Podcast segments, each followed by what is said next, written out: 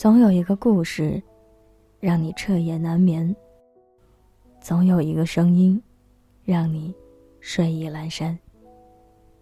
我是袁熙，新浪微博搜索 “ng 袁熙”。今晚要分享的文章来自林下萨摩。你不是没得选，你只是不想选而已。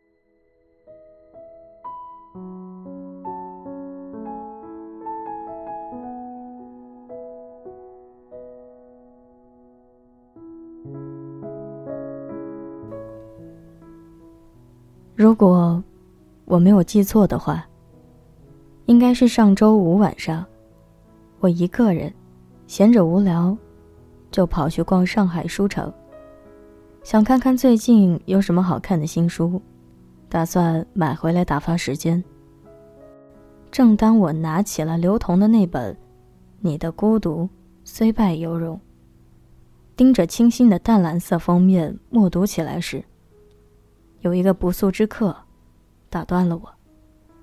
他说：“美女，你对日语感兴趣吗？要不要了解一下樱花日语？”我连头都不想抬，不好意思，我对日语不感兴趣，也不想学日语。他接着道：“那你有没有想过去日本留学、旅游、购物什么的？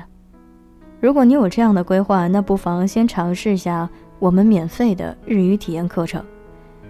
我说：“谢谢你的建议。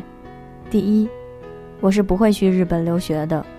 我本科是学英语的，要留学也会优先选择欧美国家。第二，就算是旅游和 shopping，我也不想选择日本，因为我是不会去日本消费的，刺激日本的经济增长的。谢谢你，小哥。”大概是被我这样官方的回答和义正辞严的态度吓到了，语气立刻变得松软起来。小姐，我没想到你这么爱国啊！哎，其实我也不喜欢日本，我也不喜欢站在街头到处拉人，问别人想不想学日语。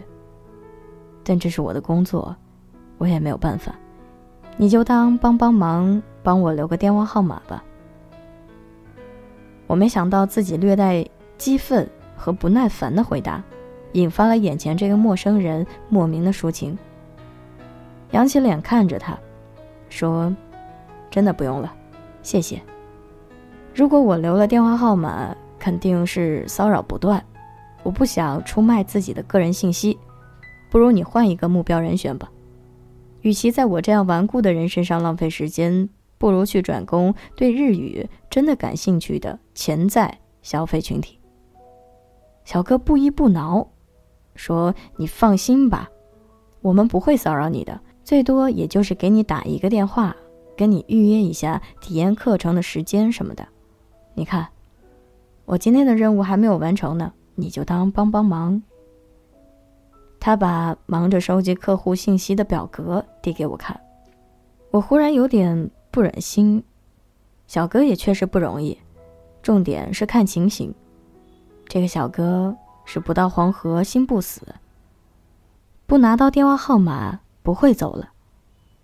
为了避免他继续破坏我淘书的兴致，只好妥协，说：“你拿来，我填一下吧。”填好后，我把单子递还给小哥，小哥还不放心的多嘴问了句。你这个号码是真实的吗？如果有人给你打电话，你会怎么回答？我怎么不知道他的小心思？他既怕我给的是个假号码，又怕电话回访我时乱说话。万一我说我根本不想了解日语，是你们业务人员硬逼着我填的号码，估计他的日子不会好过。对一个销售代表而言，收集了多少客户信息？多少个为有效信息？这些应该都是算在他的 KPI 考核里的。为了打消他的顾虑，我说：“既然我愿意帮你填，就不会给你假的号码。如果有人打电话，我会说我本来打算去日本留学，想学习日语，但现在改变主意了。这样你放心了吧？”小哥好像因为自己的以小人之心夺君子之腹有点汗颜，忙不迭地说：“谢谢谢谢，美女你真的是太通情达理了。”小哥终于走了，我的脑洞却被打开。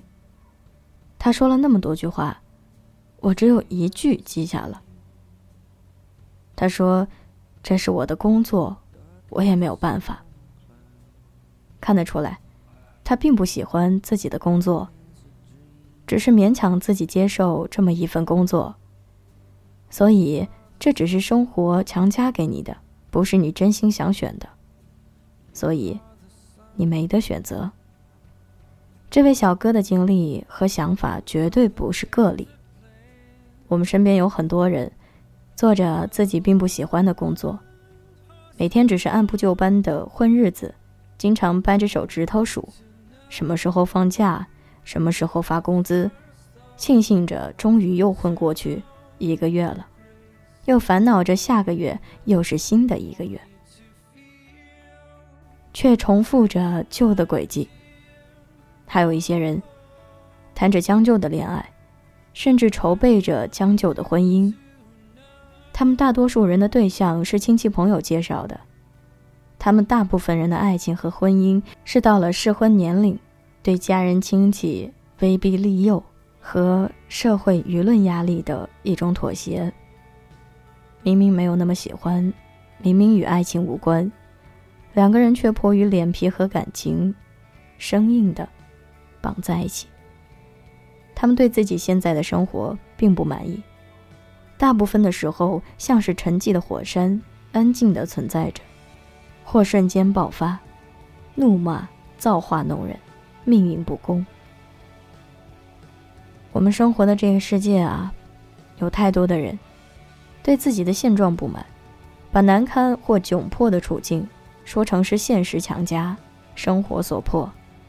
但你真的是没得选吗？你只是不想选而已。你将将就就，犹犹豫豫，前怕狼后怕虎，不满现状又不愿意改变，兜兜转转，就这样过了一生。如果你真的那么讨厌自己现在的工作，每天上班都是一种折磨，那就辞职啊，去做一份你喜欢的工作。